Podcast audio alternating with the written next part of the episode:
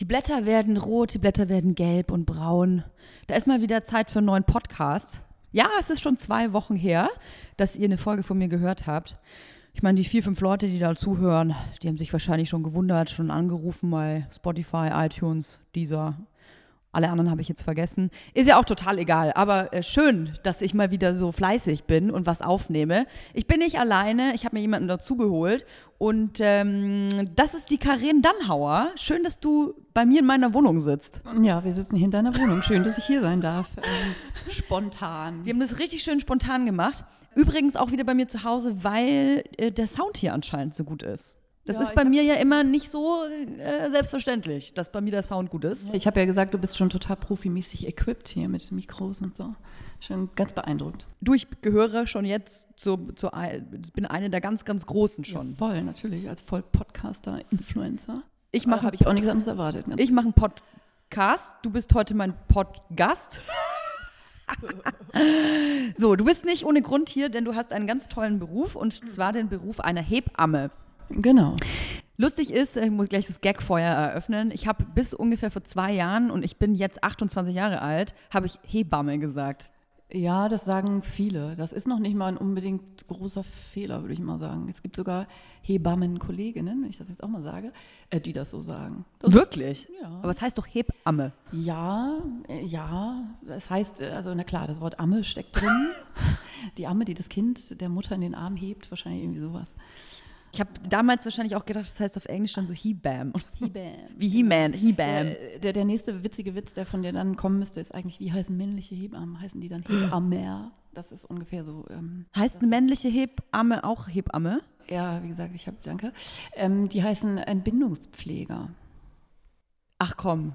Naja, früher gab es keine männlichen genau, Hebammen. Ja, natürlich. Es gab keine männlichen Hebammen Jahrhunderte, Jahrtausende lang und dann gab es die dann irgendwann und das muss dann auch genderkompatibel immer ausgeschrieben werden. Wenn die Charité Mitte eine Hebamme sucht, steht da immer Schrägstrich Entbindungspfleger, damit der Gleichstellungsbeauftragte. Was würdest du sagen, wie viel Prozent äh, sind Männer? 0, also vollkommen zu vernachlässigen. Es gibt in Berlin aber einen, der in einem Gutshaus ähm, arbeitet, hier Treptow, Hebamme Peter. Das ist irgendwie witzig. Und wie heißt deine Hebamme so? Hm, Peter. Ja. ja, ist mir so ein anekdotenhaft so, ne? Also Ja. es, die kommen in der Realität sozusagen ähm, nicht vor. Ich kenne auch keinen persönlich. Woher kommt der Begriff? Hebamme? Ja. Oh Gott, ey, nicht vorbereitet, keine Ahnung, irgendwie Mittelhochdeutsch, irgendwas. Ähm, He, He, He, He, Hevania, boah, voll falscher Fuß, keine Ahnung. Vielleicht war das äh, der, der Name der ersten Hebamme. Äh, Ja, nee, das hat schon, also das hat schon irgendwie, äh, also so ein bisschen, so machen sie eine typische Handbewegung, wie damals bei Roa Demke.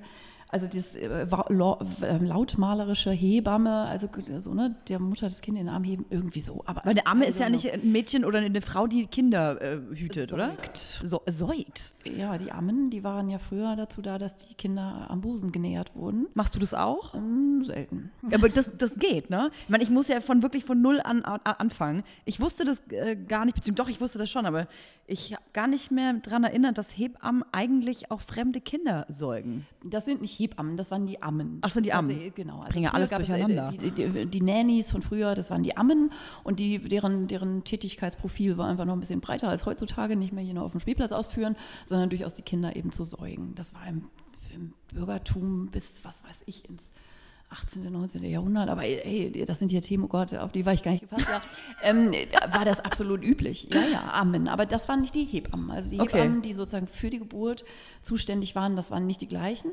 Aber das ist eben das Wort Amme und das steckt in Hebamme natürlich drin. Also irgendwie dieser Bezug äh, wird es sein. Aber da frag mal einen Peter. Linguisten. Peter vielleicht. Seit wann bist du Hebamme und wie, wieso wolltest du denn überhaupt Hebamme werden? Ah, schon ziemlich lange, ja, 24 Jahre tatsächlich. Und wenn ich das so sage, dann komme ich mir unglaublich alt vor. Ich wollte gerade sagen, du bist doch erst 28. Wie geht das denn? Ja, auf die genau, Dankeschön, Toja. Ähm, ja, also es war tatsächlich so, dass ich ähm, immer schon in diesem Gesundheitsding, so das war so die Richtung. Dann wollte ich eigentlich Psychologie studieren.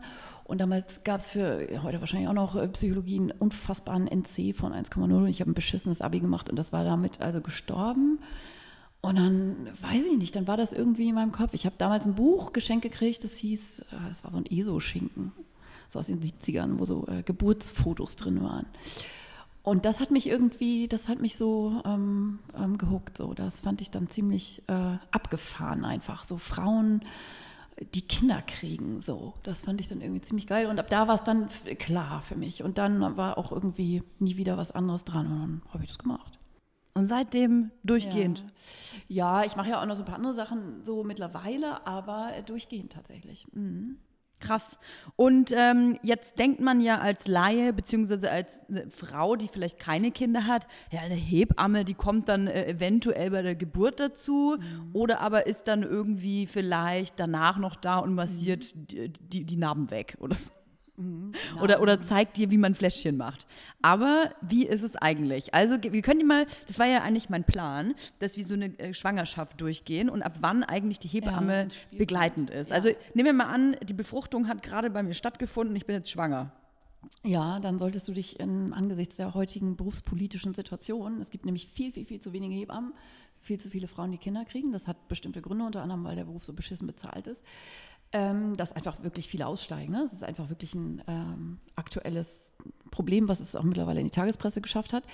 Ähm, also die Frauen finden keinen, deshalb keine, deshalb müssen die sich ziemlich ranhalten und testpositiv ist tatsächlich nicht zu früh. Also wenn die, mich Frauen anrufen, die so langsam das Gefühl kriegen, oh, so Geburt, okay, da denke ich jetzt mal so langsam dran, weil in den ersten Wochen einer Schwangerschaft, ganz ehrlich, da denkt man ja an alles andere, aber nicht an Geburt und an Hebamme, schon mal gar nicht. Äh, sprich, man ist erstmal damit beschäftigt, klarzukriegen, so, ui, wir sind jetzt wirklich schwanger und kriegen Baby. Und dann muss man sich da ja erstmal so ein bisschen eingrooven in diese neue Welt und erstmal so gucken, wie geht das eigentlich und wer ist da so zuständig. Dann geht man erstmal zum Arzt in Deutschland und dann taucht die Hebamme dann irgendwann auf dem Radar auf. Also so früh wie möglich, damit du einen findest. Und die ist dann letztlich, also Hebammen, ich würde das sogar noch weiter fassen und sagen, Hebammen sind quasi Fachpersonen für die äh, Female Health in general, so. Also so dieses ganze Zyklus-Ding und so, das würde ich durchaus auch in Hebammenarbeit mit reinpacken. Kinderwunsch durchaus auch, wenn man nicht einfach nur miteinander schläft und dann sofort schwanger wird. Äh, auch natürlich ein zunehmendes Thema. Und in der frühen Schwangerschaft äh, durchaus, äh, so super geht es einem da ja auch nicht immer. Ne? Also wenn den Frauen erstmal die ganze Zeit kotzschlecht ist, dann geht man zum Arzt und der sagt, ja, das ist so. Aber das reicht einem ja möglicherweise nicht. Und es gibt natürlich schon Dinge, die man da machen kann. Und da ist eine Hebamme eine kompetente Person, die das Betreuungsumfeld Frauenarzt also mindestens ergänzt, würde ich mal sagen. Mhm. Und äh, es ist ja, glaube ich, aber so, ich habe heute erst einen Artikel gelesen oder was gehört, ich weiß gar nicht mehr. Hast dich vorbereitet? Dass es viel zu viele Hebammen gibt und vor allem, dass der Job an sich eigentlich gar nicht mehr attraktiv ist, weil der auch viel zu schlecht bezahlt ist. Genau, also es gibt eben viel zu wenige, weil es so schlecht bezahlt ist. Also viele steigen einfach wirklich aus. Und das nicht nur im freiberuflichen Bereich. Also die freiberuflichen Hebammen kümmern sich sozusagen um die Schwangeren und um die Frauen, die mit den Babys dann ähm, wieder zu Hause sind. Und machen auch Geburtshilfe natürlich im Sinne von Hausgeburtshilfe, auch das gibt es natürlich noch, ähm, äh, glücklicherweise. Ähm, sondern es gibt dann eben die angestellten Hebammen im Krankenhaus. So. Und in beiden Bereichen, also sowohl bei den Freiberuflichen als auch bei den Angestellten, ähm, gibt es riesen Abwanderungswellen, ähm, weil einfach die Bezahlung und die Umstände Ach, aber ehrlich gesagt, das ist so ein Thema, so ich bin es auch so müde, weil das so, ähm, ne, überall hört man, oh, ihr Hebammen, ihr habt es echt schwer und so. Das stimmt, aber es sind nicht wir Hebammen, die sozusagen unseren Job nicht oder unsere Berufsorganisation nicht gebannt kriegen, sondern mittlerweile geht es einfach echt um die Frauen, die keine Hebamme mehr finden. Und das geht natürlich auch irgendwie alles ohne, aber ähm, das ist schon ziemlich doof. Also eine Hebamme an seiner Seite zu haben, die einer durchcoacht, so wie das geht in der frühen Schwangerschaft. Wie gesagt, ist eben nicht immer alles super und woher weiß man die ganzen Dinge und was man jetzt machen muss und die dann regelmäßig kommt und einen sieht und einem das Gefühl gibt und das Zutrauen stärkt, dass das irgendwie mit dem Schwangersein und Kinderkriegen irgendwie hinhaut. Ja, und dann, wenn man nach der Geburt mit dem Baby nach Hause ist, man weiß ja nichts, man weiß gar nichts. Und ähm, da ist eine Hebamme wirklich die Person, die man braucht. Hm. Und wenn es zu wenig gibt, ähm, dann ist das einfach eine, eine, eine, massive Unterversorgung. Und dann müssen die Frauen mit ihrer Schwiegermutter, was weiß ich, oder mit Dr. Google irgendwie selber gucken, wie sie klarkommen. Und das ist natürlich doof. YouTube, YouTube-Tutorials angucken. YouTube-Tutorials, genau. also es gibt ohne Scheiß, also es gibt natürlich alles, ne? Also in jedem Social Media Bereich gibt es ja eine Blase, genauso wie es sozusagen Insta-Hebammen gibt wie mich, äh, gibt es äh, dann einfach natürlich auch YouTube-Sachen und, oder Online-Kurse mittlerweile, klar, äh, wo man äh, von mir auch lernt, wie man Kinder kriegt, ja. Also so, aber man lernt ja nicht, wie man Kinder kriegt, muss man ja nicht. Das kann dein Körper ja alleine. Was sind denn so die häufigsten Aufgaben, die du hast? Ähm, also es kommt ja so ein bisschen auch darauf an, in welchem Bereich man sich so ansiedelt. Ne? Also theoretisch kann ich quasi alles machen. Ähm, aber ich äh, mache nicht alles, weil nicht alles mit meinem äh, Leben als alleinerziehende Mutter und so äh, kompatibel ist. Also sprich, ich mache zum Beispiel keine Geburtshilfe mehr. Ähm, ich habe eine lange Zeit als Beleghebamme gearbeitet. Beleghebammen, das geht so, dass man sich früh in der Schwangerschaft eine Hebamme aussucht, mhm. die dann kontaktiert, sich trifft mit der und irgendwie sagt, du bist dann nachher die, die mit mir ins Krankenhaus fährt. Das ist die absolute Ausnahme. Die meisten Frauen gehen ins Krankenhaus zum Gebären, wenn die dann, weiß nicht, Wehen kriegen zu Hause. Geburt geht los, man fährt ins Krankenhaus und dann macht einem halt die Hebamme die Tür auf, die da gerade Schichtdienst hat an diesem morgen um drei. Hallo, ich oder bin so. Erika. Ich Hallo, ich bin Kind Erika. auf die Welt schieben. Genau, was führt sie zu uns? Äh, ich bin jetzt, äh, genau, für die nächsten Stunden, bis meine Schicht rum ist, bin ich jetzt eine Hebamme. Das ist also der übliche Weg. Und Beleghebammen, die sind eben sozusagen im Vorfeld, werden die äh, gebucht quasi und dann weiß die Frau eben vorher, du bist das und du machst das dann mit mir und das ist natürlich ein sehr attraktiver Gedanke. Ist auch ein bisschen die Luxusvariante, weil das nicht von den Krankenkassen bezahlt wird, diese, dieser Luxus. Ähm, so habe ich lange gearbeitet, aber das heißt natürlich auch äh, 24-7 Rufbereitschaft. Immer, Krass. immer, immer. Und als ich dann selber Kinder gekriegt habe, habe ich dann für mich entschieden, dass ich das mit meinen eigenen kleinen Kindern und diesem ständigen nachts um drei Ding Dong, ähm, komm mal schnell, dass das für mich nicht mehr so gut funktioniert. Und dann habe ich damit aufgehört. Ich mache viel Geburtsvorbereitung, so im Volksmund. Ich äh, übersetze das nochmal Hechelkurs. Ach, bei dir kann man diese Kurse buchen, wo man dann Aha. äh, mit, mit seinem Partner so Übungen Genau. macht. Ja, und das, äh, genau so. Oh, aha. Äh, ja, stöhnen ist immer super. Ähm, ja, da kämpfen wir eben ja mit dem Klischee, ne? Also im Sinne von äh, Hechelkurs, um das einfach dann da nochmal so zu benennen, dass die Leute ja auch echt heute noch, 2018, denken, die kommen dann in so einen Kurs. Und da sitzt dann irgendwie so eine komische ESO-Hebamme und man muss jetzt da lauter Fremdschämen, peinliche Übungen machen und rumhecheln und die Männer müssen mit ihrer imaginären Muschi-Fahrstuhl fahren. Ja, ist wahr. Also die sitzen da irgendwie, also ich sehe das ja dann immer schon an den Gesichtern so, ähm, also man macht das halt so und zahlt ja auch die Krankenkasse und dann hakt man das so ab und so und dann sitzen die Männer dann da und ich se- sehe dann immer sofort natürlich, die Hälfte ist da irgendwie mitgeschleppt von den Frauen, äh, du kommst mit und so. Ich finde das, äh, um das auch äh, gleich zu erwähnen, natürlich ausgesprochen sinnvoll, dass man einen Geburtsvorbereitungskurs macht, wenn man ein Kind kriegt gemeinsam. Also auch oder vielleicht sogar gerade für die Männer. Ey, ich meine, die können doch nicht eine Geburt begleiten 18 Stunden Kreissaal, wenn die überhaupt, überhaupt nicht wissen, was da auf die zukommt. Ich meine, wir wollen ja immerhin auch vielleicht sowas wie eine Hilfe sein oder so. Da erfährt man im Geburtsvorbereitungskurs schon eine Menge, äh, die Do's und Don'ts im Kreis. Aber hat sich das ein bisschen gewandelt Ja, eigentlich? Also es kann ja sein, ich meine so, ich überblicke immerhin 24 Jahre. Ich, hab- ich kenne keine einzige Kollegin, die wirklich diese Klischee-Hechelkurse macht. Also im Sinne von so, und jetzt legen wir uns alle mal hin oder setzen uns alle auf so einen Gummiball und beim nächsten Ausatmen, ah, stöhnen wir auf Haar aus und spüren mal so. Wo, ne, spüren ist auch immer ganz Spüren wichtig ist ein und ganz so. wichtiges Spüren Wort, ne? ist, ist, ist total super und, das fühlen. funktioniert besonders gut in einer Gruppe von 20 sich fremden, erwachsenen Menschen, die alle sich woanders hin wünschen in dem Moment. Ähm, so, also so mache ich das nicht. So, ich finde, also spüren ist natürlich mega wichtig fürs Gebären. Das ist eben so der Punkt.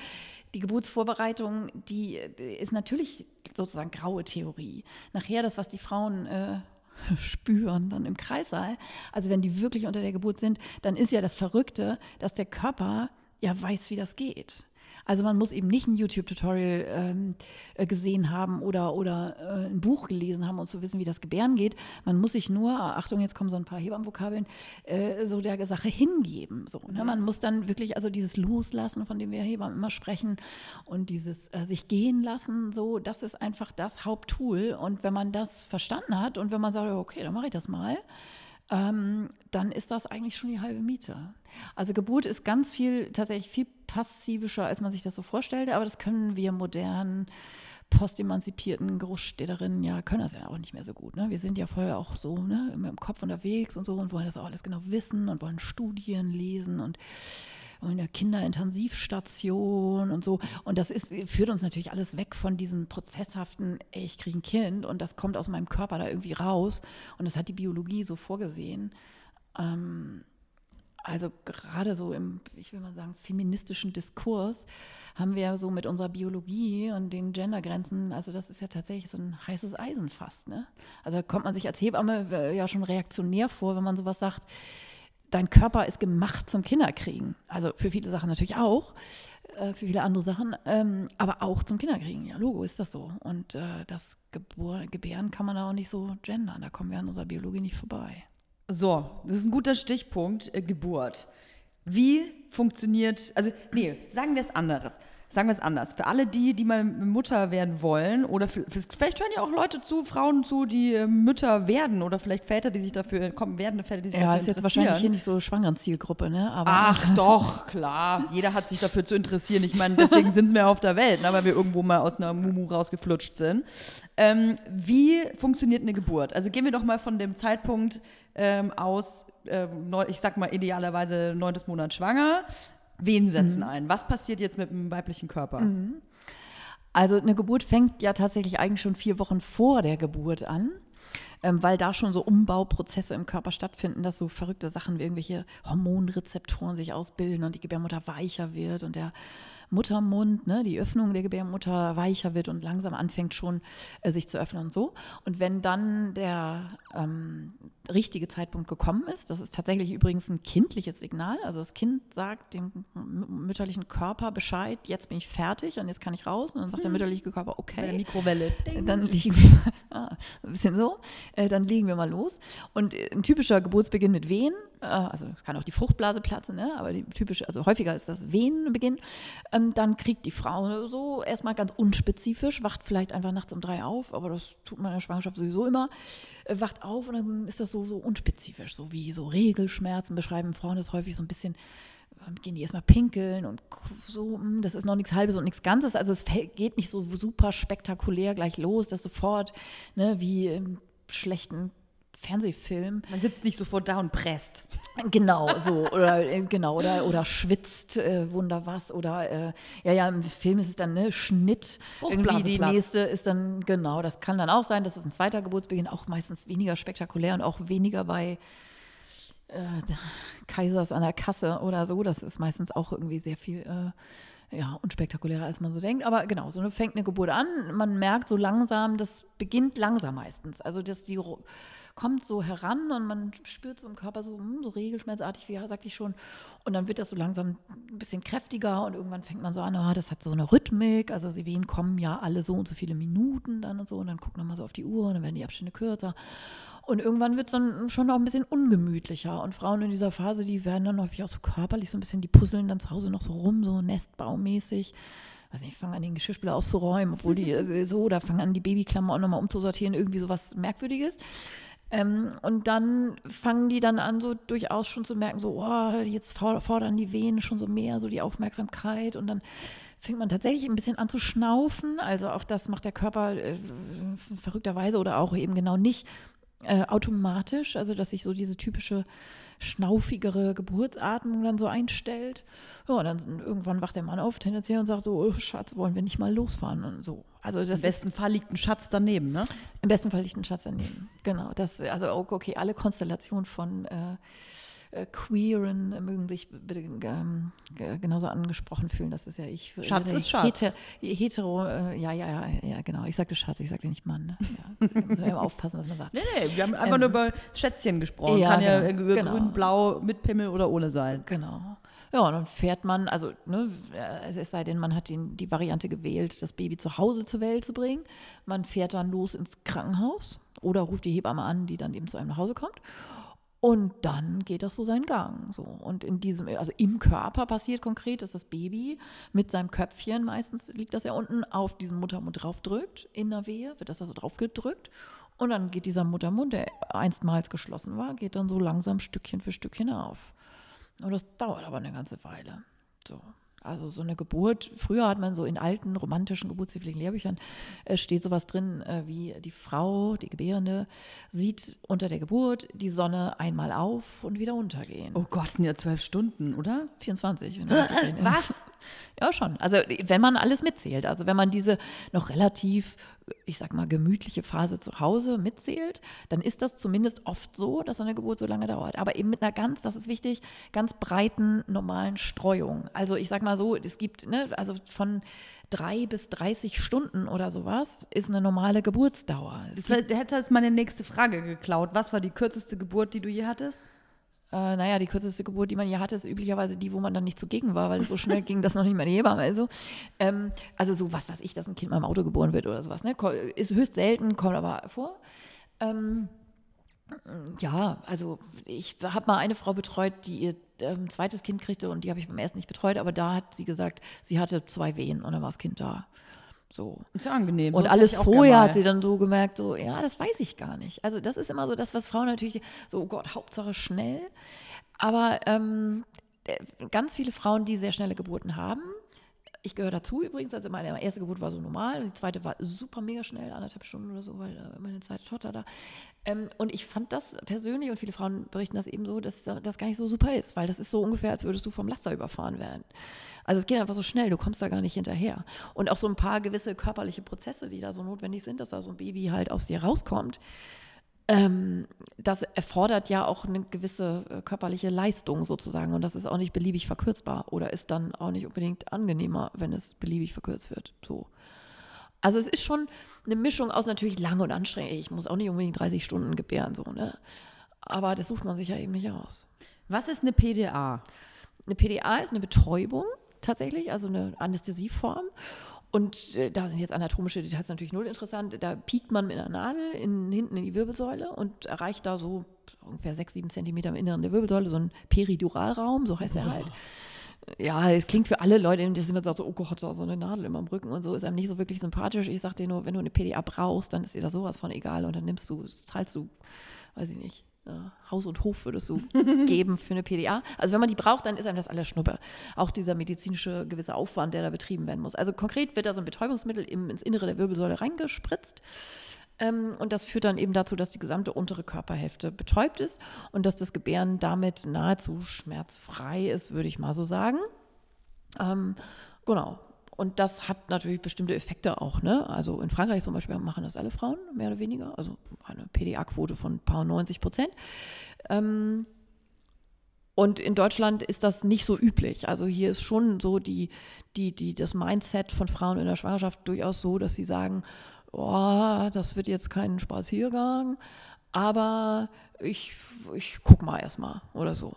Ne? Also die trauen sich zu oder, oder muten sich zu oder erklären sich im gewissen Grad einverstanden damit, dass Gebären auch in einem gewissen Grade durchaus ähm, wehtut und dass man mehr mit so einer gespannten Neugier, so also weiß man ja echt nicht, ne? Also da war ich auch neugierig drauf, als ich meine Kinder gekriegt habe, dass ich da oh, mal gucken, wie das so ist.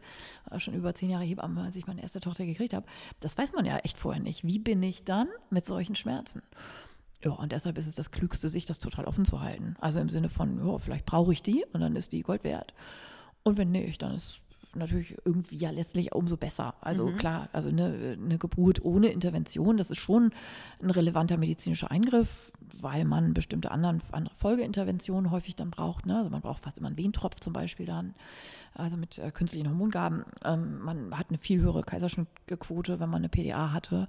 Man hat auch eine viel höhere Sauglockenquote und so. Also ich wurde übrigens mit einer Sauglocke rausgeholt. Man sieht ja. das an meinem großen Kopf. Ja, das, ist, ne, das sind immer so die Sachen, ne? Dass man dann die, und, und ja, wahrscheinlich hattest du auch noch die Nabelschnur im Hals. alles. So, so, alles mit Drama. Gelb war ich auch. Ja, alles. Erst blau, dann gelb, genau. Ähm, ja, ja, also Sauglockengebunden sind, sind ja immer noch, klar, die kommt vorhin, das ist aber auch alles nicht so dramatisch. Also auch da, ne, in den Szenarien, ich sage jetzt mal so der laienhaften Vorstellung, sind durchaus etliche Sachen, die sich rund um Geburt ranken, in der Fantasie viel gruseliger, als sie nachher in echt sind. Also ich würde mein Kind jetzt, also ich hatte, ja, hatte keine Sauglocken gebunden und da bin ich auch äh, glücklich drum, so.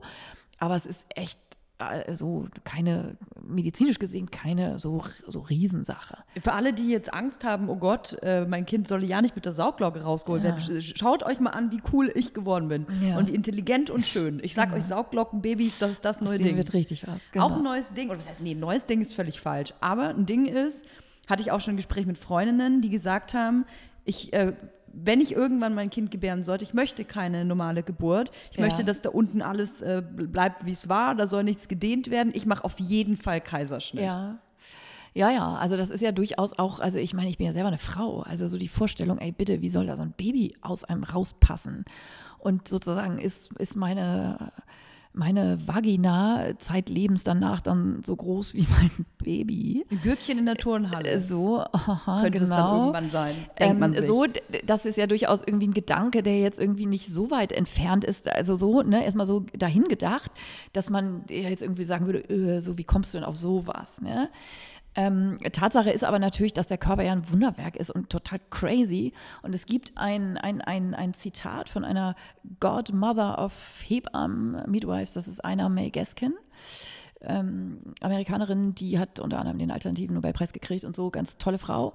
Und äh, die äh, auf diese Frage, so ne, wie, wie, wie, wie kann so eine Muschi das? Dann sagt die immer, ähm, your asshole does it every day. so, also dieses ne, Ausdehnen und Zusammenziehen, pf, der Körper kann das und er kann Kinder kriegen. Und es gibt, gab oder gab, muss man sagen, damals in 80er, 90er, das ist echt schon her, in den USA tatsächlich auch so eine, so eine, so, eine Bewegung, die hieß dann Save Your Love Channel, Choose a Caesarean, so, also ne, übersetzt klar. nee, Ähm, nee, sag noch mal lieber. ich übersetze nochmal. Ähm, äh, schütze deinen Liebeskanal, äh, such dir einen Kaiserschnitt aus. Ähm, so, also mit der Idee, die du eben formuliert hast, da soll bitte alles äh, jungfräulich bleiben oder so. Ähm, und das ist wirklich Blödsinn, weil der Körper das kann und der enorm ähm, ähm, anpassungsfähig ist sozusagen. Also so eine Scheide kann sich eben anpassen. Die kann sozusagen, also selbst wenn du dir ein Mini-OB einführst oder den kleinen Finger umschließt, die dich und so ein Baby kann ja, also ich sage immer, das ist so von innen so, man kann sich das so vorstellen wie so ein Plissé-Faltenrock, den man so, so, so klein, fein zusammen machen kann und der kann aber auch sich enorm ausdehnen, ohne dass da irgendwas passiert. Also es gibt natürlich auch, ne, und das ist dann so ein kleines Hebamme einmal eins, da will ich jetzt gar nicht so doll ins Detail gehen, aber natürlich gibt es Sachen, die man auch äh, tun und selber als Frau auch tun kann ähm, und die, die, die Hebammen tun unter der Geburt, um all das Gewebe auch zu schützen. Also um eine gute Geburt sozusagen auch, was die körperliche Integrität für die Frauen angeht, ähm, zu begleiten. Also so das Wort Dammschutz ist jetzt so ein Wort, von dem ich Da redet keiner drüber, ne? Dass man, wenn man äh, eine natürliche Geburt hat, kann es auch einfach mal sein, dass der Damm Ja, reißt. dass da Was passiert da Verletzungen und sind. warum Ja. passiert das? Ja, also das passiert natürlich deshalb, weil eine Geburt Millimeterarbeit ist und manchmal wird halt der eine oder andere Millimeter mehr Platz gebraucht. Und dann wird, sucht sich sozusagen das, was daraus soll, seinen Platz. Und dann gibt es Dampfverletzungen.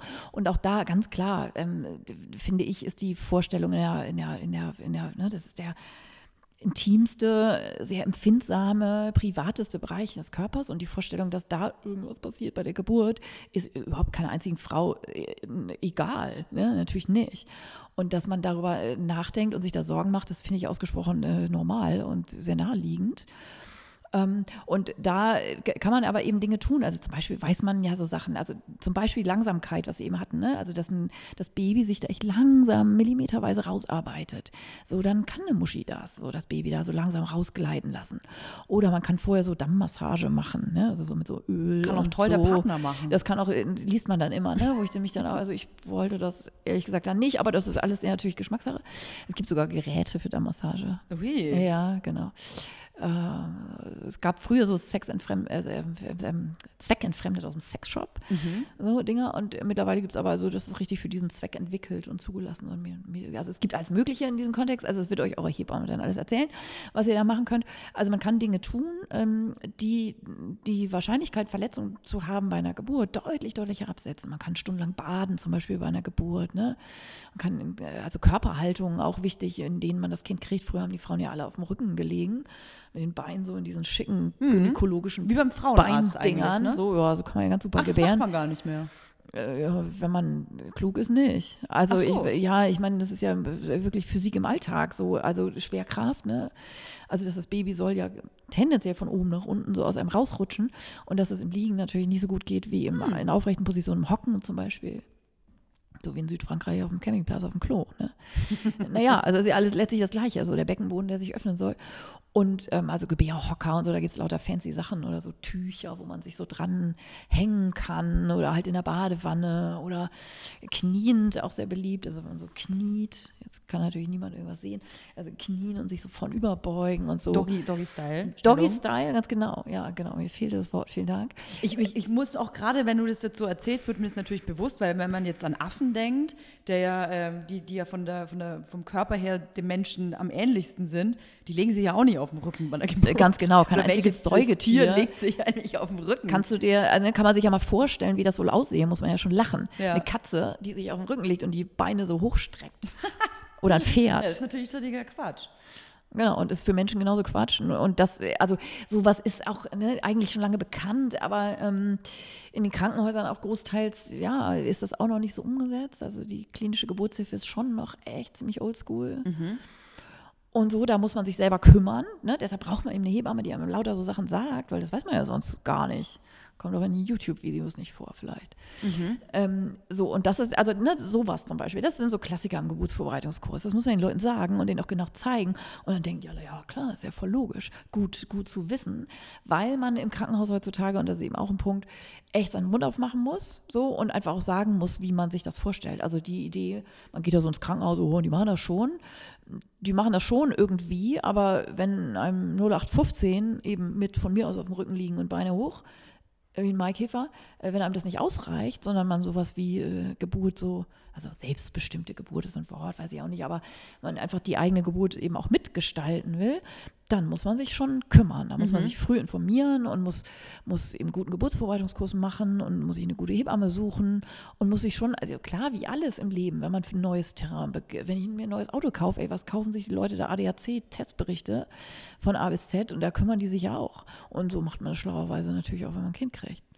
Und sag mal, äh, nochmal zum Stichpunkt Kaiserschnitt. Jetzt ist es ja so, dass wenn du ins Krankenhaus gehst und eine natürliche Geburt möchtest, dann kann es mal passieren, dass es dann trotzdem zum Kaiserschnitt kommt. Ja. Jetzt ist es aber ja, glaube ich, du kannst mich ja gleich berichtigen, so, dass wenn man einen Kaiserschnitt möchte, bekommt man einen Termin. Sprich, man kommt ins Krankenhaus, also wenn man, einen Kaiserschnitt möchte und keine natürliche Geburt, geht man ins Krankenhaus zum gewissen Termin, dann hast du um 14 Uhr einen Termin und dann wirst du da aufgeschnitten und das Baby kommt raus. Ja, jein. Also das sind diese klassischen, ich sage jetzt mal Wunschkaiserschnitte, die es heute tatsächlich eigentlich nicht mehr gibt. Also es Ah, ist ja. sozusagen, äh, ne, also so Ethikkommission und sowas äh, kümmert sich ja um solche Sachen. Also es ist ein Kaiserschnitt, äh, wenn man so will, ohne medizinische Indikation. Ähm, und das wird einem letztlich heutzutage kein Chefarzt oder Oberarzt, also solche Menschen fällen ja dann solche Entscheidungen, ähm, mehr ernsthaft vorschlagen oder äh, machen. Da gibt es dann natürlich Grauzonen. Ne? Also es gibt zum Beispiel die Grauzone, die Frau hat so einen Riesenschiss vor einer Geburt, dass die sich das einfach nicht vorstellen kann. Und die Psyche ist ja jetzt auch durchaus eine Indikation. Das ist ja ne, so. Oder kann eine sein. Ähm, wo es für mein Gefühl aber schon auch dazu gehört, das reflektiert wirklich zu entscheiden. Also der Frau wirklich eine Entscheidungsgrundlage zu geben, erstmal von Informationen, dass sie auch weiß, wofür sie sich entscheidet. Weil so ein Kaiserschnitt ist immerhin eine große Bauch-OP. Und die macht ja was. Ne? Also es, die Gebärmutter wird aufgeschnitten als Organ, mit dem man ja noch weitere Jahrzehnte irgendwie glücklich sein will und vielleicht auch noch weitere Kinder haben will. Das ist alles heutzutage natürlich ähm, keine große Sache. Aber rein statistisch macht es schon einen Unterschied. Also zum Beispiel die Quote an Fehlgeburten nach einem Kaiserschnitt ist viel höher als die Quote ähm, von Fehlgeburten nach einer ähm, spontanen Geburt. Das weiß man heute und das ist auch total wissenschaftlich abgesichert und so. Und das müssen Frauen natürlich wissen, wenn sie diese Entscheidung für sich treffen, im Sinne von, ach, am 23. Oktober würde es mir gerade gut passen oder so. Da ist auch mein Mann in, im Land oder so. Ich meine, klar, es gibt natürlich Lebensentwürfe, wo das tatsächlich irgendwie eingetaktet werden muss mit dem Kinderkriegen, aber das, davon reden wir ja jetzt gar nicht. Ne? Also diese Wunschkaiserschnitte sind eigentlich total out, auch von Seiten der Medizin. Also nicht nur von, dass die Frauen, also damals, weiß nicht, hier Victoria Beckham und so, damals war, wann war das, in den 90ern oder so, war da mal so eine Welle. Aber die ist eigentlich vorbei. Ja, ich habe nämlich mal äh, irgendeine Statistik gesehen, wo äh, gezeigt wurde, dass Kinder, die durch Kaiserschnitt auf die Welt kamen, dass die oft im späteren Leben Probleme haben, weil gesagt wird, dass das Kind quasi zu früh geholt wurde. Ja. Also das Kind war quasi nicht bereit, auf die Welt zu kommen und wurde durch diesen Kaiserschnitt gezwungen. Ja, also letztlich ist es natürlich so ein bisschen so. Die Frage ist immer, ne, ob man so schlichte Ursache-Wirkungsbeziehungen mit so einer Küchentischpsychologie, sage ich jetzt mal, ah, du hast Kaiserschnittkind, na, dann ist klar, ne, es noch nie irgendwo durch oder so. Ne? ja, naja, also ne, so platt äh, äh, kann man, aber es gibt also tatsächlich, also natürlich untersucht man sowas. Man schaut sich äh, Biografien und medizinische Biografien äh, an und man findet schon, dass Kaiserschnittbabys ähm, eine andere auch medizinische Biografie haben. Zum Beispiel haben die viel, viel häufiger Diabetes Typ 1 sind die viel häufiger übergewichtig im späteren Lebensalter und haben auch viel häufiger Allergien und Asthma. Die Kaiserschnittbabys, mhm. wo kann man das zurück, also wie kann man das zurückführen? Ja, das hat man ganz lange tatsächlich nicht gewusst und hat sich überlegt, so komisch, aber was hat denn sozusagen das Asthma mit dem Kaiserschnitt zu tun oder der, der Diabetes? Und man ist dann, aber jetzt wird es echt so ein bisschen Special Interest. Ähm, also man hat dann tatsächlich gefunden, dass das daran liegt, dass die Kaiserschnittbabys bei der Geburt keine Vaginalbakterien abkriegen. Ha. Also durch die Muschi rutschen und sich da alles einsammeln, was da hingehört, äh, scheint ausgesprochen sinnvoll eingefädelt zu sein von der Natur, weil das sozusagen die Bakterien sind, die das Kind als erstes besiedeln. Ähm, die Haut natürlich, also ne, weil das Kind da durchrutscht, aber eben auch im Inneren des Mundes und das Kind schluckt das runter und das besiedelt dann die erste, also sozusagen die erste Aussaat für die Darmflora. Und dass das fürs Immunsystem so ein, man nennt das Imprinting ähm, ist, so ein wichtiger erster Eindruck sozusagen, ähm, dass das tatsächlich Weichen stellt. Und als man das dann gefunden hat, ist noch ein relativ neues fancy Ding, 2016 oder so gab es die große, große Studie dazu, die auch um veröffentlicht wurde, ähm, hat man dann gedacht, okay, wie können wir denn das bei Kaiserschnittkindern vielleicht äh, schlau machen, dass die auch die Vaginalbakterien abkriegen und hat, hat das, äh, das Vaginal Seeding erfunden. Vaginal Seeding. Also ich, lass mich kurz raten, ja, die, der Bauch genau. wird aufgeschnitten, das Kind wird rausgeholt und dann wird es nochmal in die Muschi reingesteckt. Ja, so ein bisschen, äh, ja, also fast. fast. Man macht sozusagen umgekehrt, man steckt einen, äh, vor dem Kaiserschnitt einen Tupfer in die Scheide. Ja. Ähm, also so ein, so ein, so ein Mulltupfer, den man so auf falten kann nachher zu so einer Kompresse, damit die ordentliche Oberfläche hat einfach. Und die äh, trägt man so eine Stunde, also die Frau, ne, der wird das eingeführt und oder die macht das selber natürlich so und dann trägt die das eine Weile, dass die schön besiedelt wird, diese Kompresse. Und dann äh, wird die entfernt und wird in ein steriles kleines Becherchen getan und das nimmt man mit in den OP. Und wenn das Baby dann per Kaiserschnitt rausgeholt wird, dann wird das Kind mit dieser Kompresse abgewischt. Das, das war als allererstes nicht. im Mund, weil nee. da ist es am wichtigsten, dass es wirklich in den Körper reinkommt, im Gesicht, an den Händen und dann wird das ganze Baby eingepinselt Nein. sozusagen mit Muschibakterien. Das gibt's ja. Aber äh, macht man das in Deutschland schon so? Ja, also das ist, also diese, diese Studie war sehr spektakulär, weil die ist in der Nature, das ist wirklich ein hochrangiges äh, Magazin, wo nicht irgendeine Kruckelstudie Studie irgendwie äh, veröffentlicht werden darf. Ähm, und die ging echt um die Welt, also Spiegel Online und also ging um die Welt in Spiegel Online stand es auch. äh, so, also, ne, aber bis so, also sprich, das war sehr schnell und weil es auch so ein fancy Thema ist, so, ne, weil das natürlich Körperflüssigkeiten und so zieht immer. Ähm, so dass dann ziemlich schnell die Frauen auf den Infoabenden von den Krankenhäusern, wo die so erzählt kriegen, hier, so machen wir das, danach gefragt haben. Machen sie dann auch dieses neue, moderne, total hippe Vaginal Seeding? Und dann mussten die sich ja irgendwie positionieren. Und dann haben die irgendwie gesagt, ja, das ist so neu, dass wir auch noch nicht so richtig wissen, ob das so gut ist und wer weiß. Und dann wurde immer gesagt, ja, vielleicht dann auch irgendwelche Infektionserreger da übertragen. Äh, kein Mensch hätte danach gefragt, das Baby wäre da eben durchgerutscht, hätte da in dem Fall, also ne, Frauen sind ja auch gerade in Deutschland sowas von untersucht. Also ich rede jetzt hier nicht von Entwicklungshilfe, ne? In Deutschland, wo die irgendwie gegen Syphilis, gegen Tripper, gegen Hepatitis B und so, das wird ja alles, HIV, das wird ja alles gescreent in der Schwangerschaft. Ähm, also so das Ansteckungsrisiko mit irgendwas Relevantem ist natürlich gen Null, ne? Das kann man natürlich voll vergessen. Das ist also insofern überhaupt kein Argument. Aber man merkte so, die waren so am Schwimmen, so, ah, das ist jetzt irgendwie neu. Und irgendwie, ja, wissen wir auch noch nicht. Aber es gibt durchaus Paare, auch welche, die ich ähm, betreut habe, die das quasi selbst in die Hand genommen haben. Die dann gesagt haben, wir hatten einen Kaiserschnitt und haben aber vorher das sozusagen vorbereitet und hatten so dieses, ähm, äh, diesen Tupfer dann, äh, ne, hatten wir mit aus der Hosentasche sozusagen und äh, haben das dann selber gemacht. Das ist ja voll abgefahren. Ja, ja. Also ich, ich glaube, also das ist, ich habe ja auch ein Buch geschrieben vor einer Weile und da habe ich tatsächlich das habe ich 2017 geschrieben. Und da war das noch so neu, dass ich dachte, oh, ich lehne mich schon ein bisschen weit aus dem Fenster, wenn ich das jetzt aufnehme, weil ich habe irgendwie gedacht, das ist, also ich habe so ein Trendgespür quasi bewiesen, habe gedacht, so, das, das ist so spannend, das schreibe ich damit rein. Und wusste aber schon, ich begebe mich ein bisschen auf dünnes Eis, hätte ja auch sein können, zwei Jahre später äh, wird das voll in der Luft zerrissen und das ist, geht gar nicht aus irgendwelchen Gründen.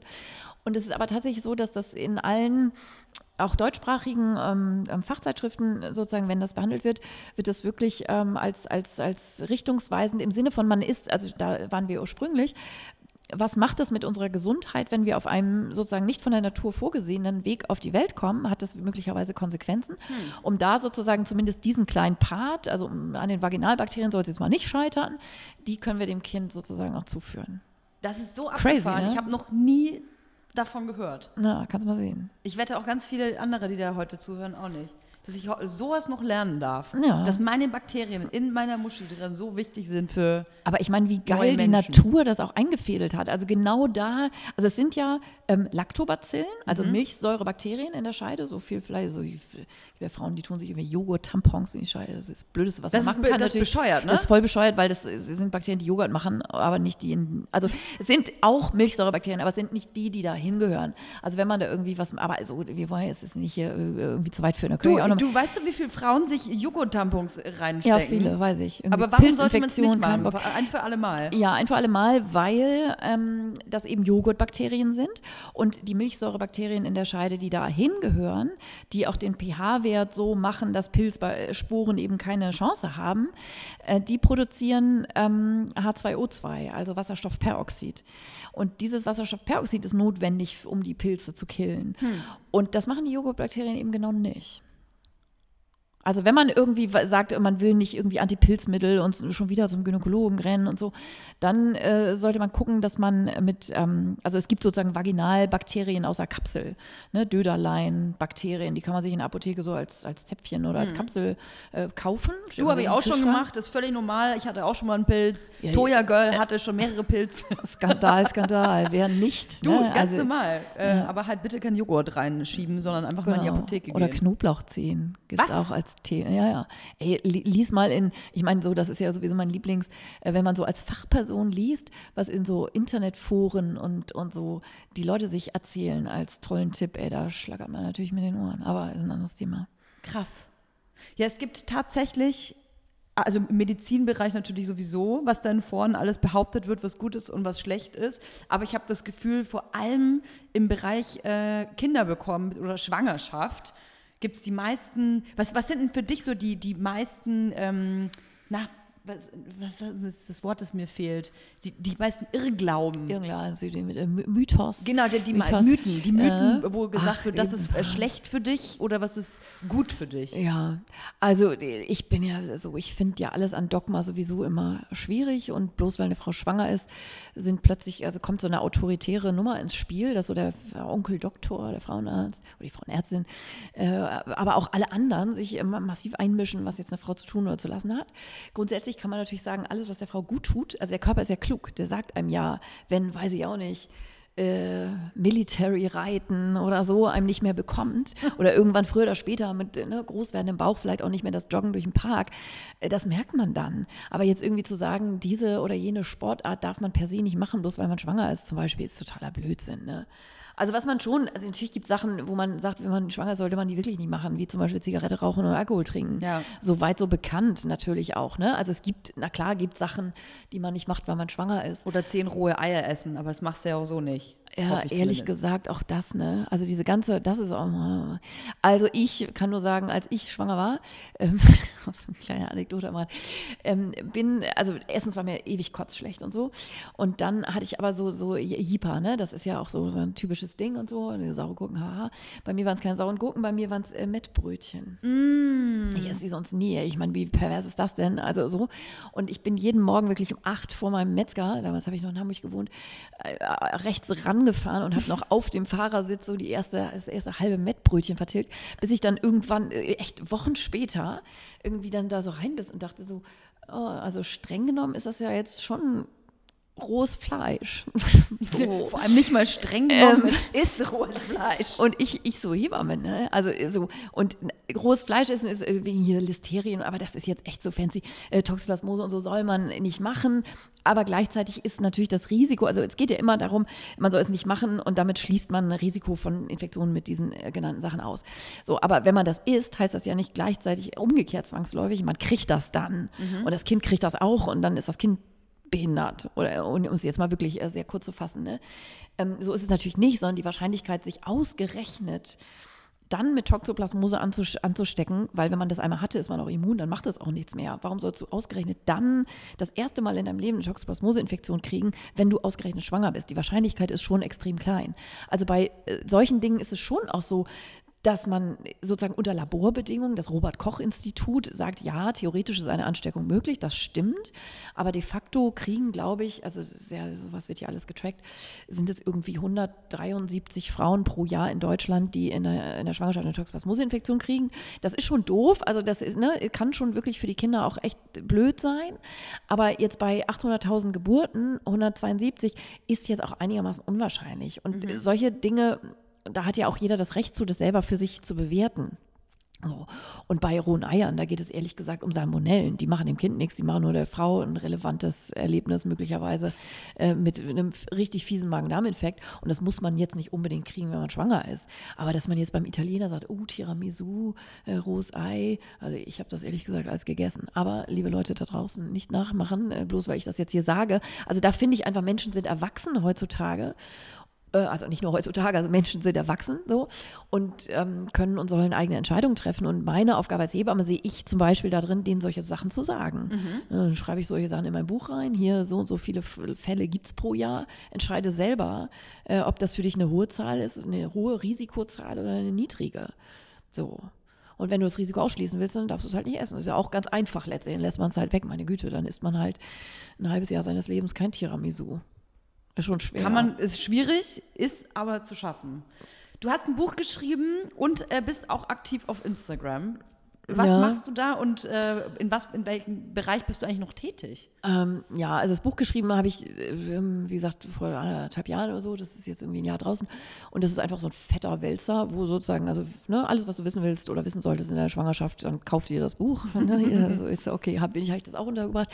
Ähm, so, also da ist so in meinem Approach sozusagen, so wie das jetzt hier vielleicht auch durchgesickert ist, so, so solche ne, Vaginal Seeding, wie man das selber macht und so, steht da alles drin. Ähm, und lauter so Sachen.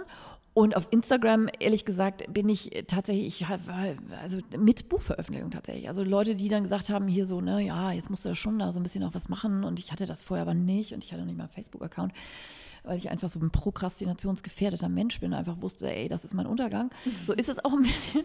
Äh, nein, also ich habe dann einfach fest, äh, ähm, äh, einen Instagram-Account und da habe ich dann irgendwie relativ zügig auch so eine Schnapsidee, so eine Dienstagssprechstunde, so heißt so mein Format. Also jeden Dienstag mache ich so eine Story, längere, wo ich zu irgendeinem Thema, äh, das mir in meiner Realsprechstunde, die eben dienstags tatsächlich ist, was mir so über, am Tag über den Weg gelaufen ist. Also angenommen, ich hätte da jetzt mit äh, in einem Geburtsvorbereitungskurs oder in einer Akupunktursprechstunde oder so, hätte ich mit den Frauen äh, über Vaginal Seeding gesprochen, dann hätte ich dann gesagt, ach, das wäre doch mal ein Thema für heute Instagram. Und dann, so wie ich dir das jetzt so erklärt habe, erzähle ich das dann so. Mhm. Und manchmal ist das halt, also alle bunte Themenwellen, manchmal sind es Themen zum Stillen oder zu äh, Fehlgeburten oder zu, ach, zu allem Möglichen, was einer Hebamme halt so begegnet.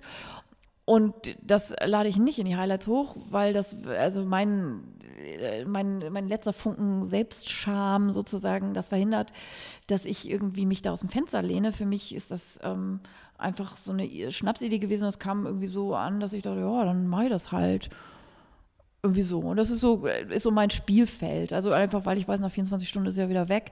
Da vollkommen ungeskriptet und unvorbereitet, also so wie jetzt ja auch, äh, rede ich da so ein bisschen, wie der, mir der Schnabel gewachsen ist. Und mal ist es natürlich top boring, weil ich auch nicht jeden Tag gleich gut drauf bin. Und manchmal ist das voll interessant und manchmal ist das einfach nur, fällt das aus, weil ich keinen Bock habe oder so.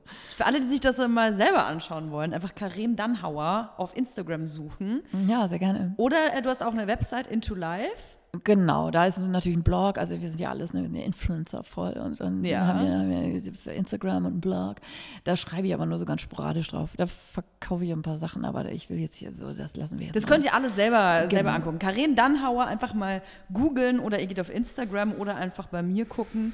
Da ist natürlich alles verlinkt und verteckt. Und dann äh, bedanke ich mich sehr, dass du in meiner Sprechstunde warst, liebe Karen. Ja, in der sehr, sehr Sprechstunde von Dr. Toya Girl Diebel. Ja, und ein- dann wünsche ich dir noch einen schönen Tag und viel Spaß äh, weiterhin beim Hebamme sein. Sehr gerne. Vielen Dank für die Einladung. Tschüss. Tschüss.